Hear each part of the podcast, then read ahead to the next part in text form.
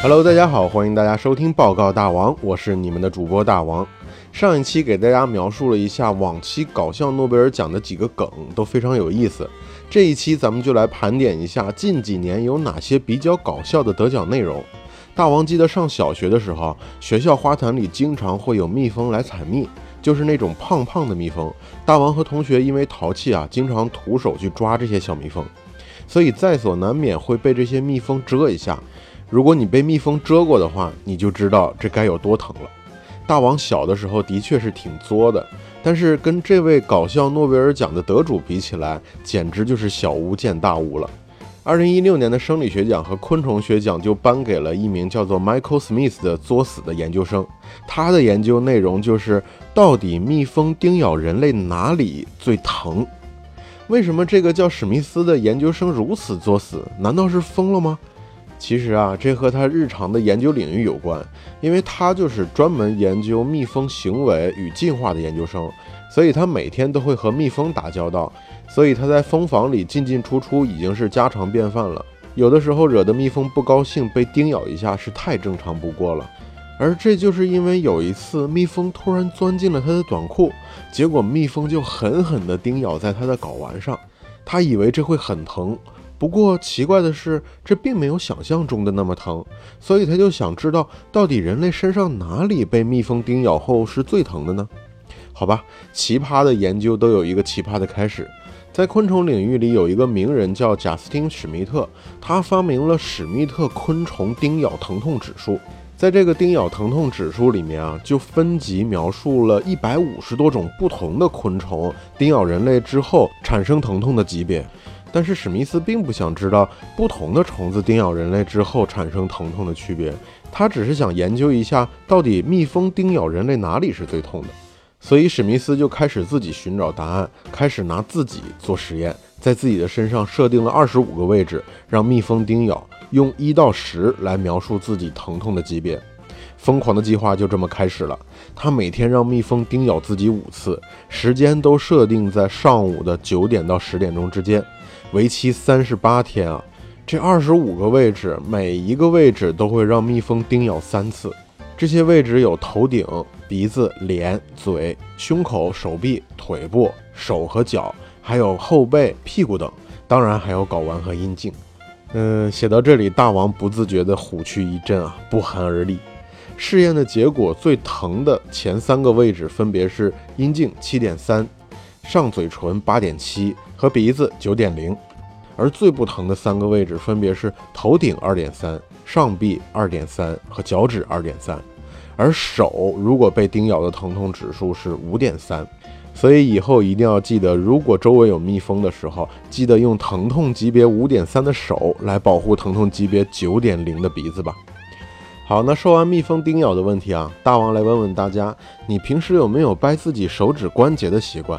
就是感觉自己手指关节酸酸的时候，用另外一只手指去掰一掰，然后有那种咔咔的响声，掰完就感觉非常的爽。说到这里，大王忍不住要掰两下了。在你掰手指掰得正爽的时候，你的妈妈会不会跑过来跟你讲，不能这样掰手指啊，以后会得关节炎的？其实不光是你的妈妈，加利福尼亚千象市的唐纳德昂格尔也有类似的经历。他从小的时候就喜欢掰自己的手指关节。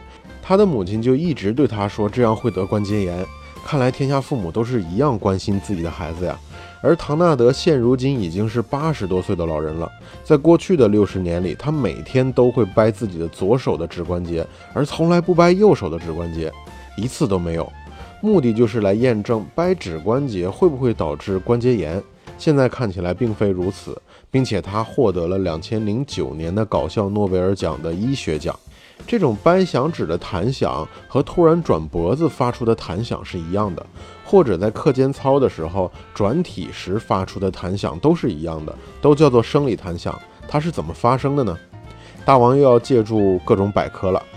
在我们的关节与关节中间会有一定的空隙，叫做关节腔，里面会有液体，是保护关节和润滑的作用，所以这里是没有气体的，属于负压。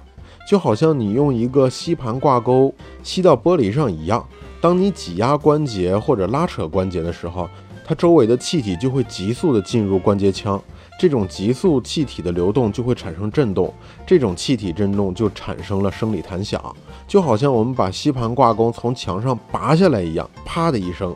有的时候我们会觉得关节酸酸的，但是一按它没有响，可能是因为漏气了，气体慢慢的进入了关节腔，就好像你把吸盘挂钩的吸盘翘起了一个角，让空气慢慢的进去，这时你拔下挂钩的时候，它也不会有响声了。而生理弹响对关节来讲其实是无害的，而且还有一些益处，但是前提不要太过于用力。在弹响时啊，关节周围的毛细血管和末梢神经都会受到刺激，增加血液循环。这也就是为什么你在觉得关节酸酸的时候，弹一弹响，掰一掰手指就会感觉特别轻松的原因了。在大王说到这里的时候，不知道有多少听众掰了掰自己的手指，扭了扭自己的头，或者站起来转了转自己的腰呢？给大王留个言吧。如果说生理弹响对我们没有害处，那下面这个声音可能就会对你造成困扰了。二零零六年的搞笑诺贝尔奖的声学奖就颁发给了芝加哥西北大学的科学家们，他们对十六种噪音进行了测试。这十六种噪音有在瓷砖地板上拖动板凳和桌子的声音，打开金属抽屉的声音，刮擦木头、金属泡沫板的声音，还有用指甲刮黑板的声音。其中用指甲刮黑板的声音最为刺耳，大王一点也不意外，因为大王自己就受不了指甲刮黑板的声音。大王还受不了牙齿刮擦金属勺子和叉子的声音，还有金属与金属之间的刮擦声音。这些声音都会让大王感觉很难受，产生一种恶心的感觉。其实到现在为止都没有一些非常有力的证据去证明为什么这一类的声音会觉得非常刺耳，会让人类觉得非常不舒服，有一种难受的感觉。但是有推测说，指甲刮擦黑板或者刮擦泡沫或者木头的声音，有类似于狼、老虎、狮子等野兽牙齿摩擦人类头盖骨的声音。这两种声音非常像，也就代表着可能周围会有野兽出现，正在啃食着你的同伴的头盖骨。也有推断说，指甲刮擦黑板的声音更像是猩猩发出危险警告时候的叫喊声。无论哪种解释，都是从基因遗传的层面来推论的。也就是说，这种声音之所以被我们厌恶，是因为在远古时期。类似于这样的声音，就预示着危险就在周围。如果听到了，就要马上逃跑，否则有可能小命不保。大王在上学的时候，就有一次无意当中手指的指甲刮擦到了黑板。除了声音让大王难受以外，手指的那种触觉的感受同样让我觉得不太舒服。所以大王认为这可能不仅仅只是声音的问题，因为勺子刮擦牙齿的感觉会让我的舌头也觉得很不舒服。所以这种感觉很有可能是听觉、触觉、味觉等等多方面的危险信号。不过这些也只是推断、猜想罢了，到现在为止没有什么有力的证据证实这一点。不知道你听到什么样的声音会觉得很刺耳不舒服呢？留言来告诉大王吧。我们这一次啊，介绍了三个搞笑诺贝尔奖的获奖内容，都是比较有趣，但同时又会带给人们思考，符合了搞笑诺贝尔奖的主题。以后咱们还有机会的话，还会再和大家分享一些其他的获奖内容。好了，以上就是本期的报告大王，感谢您的收听。如果你喜欢我的节目的话，就请点击一下关注。大王的公众号已经开通了，你可以搜索“报告大王”全拼加 FM，找到我的公众号。公众号的头像是和咱们专辑封面一样的画面，里面有音频节目的图文解说，有图有真相，解说更形象嘛。欢迎大家来关注我的公众账号。再说一遍，是“报告大王”的全拼加 FM。好，关注“报告大王”，我们一起长知识吧。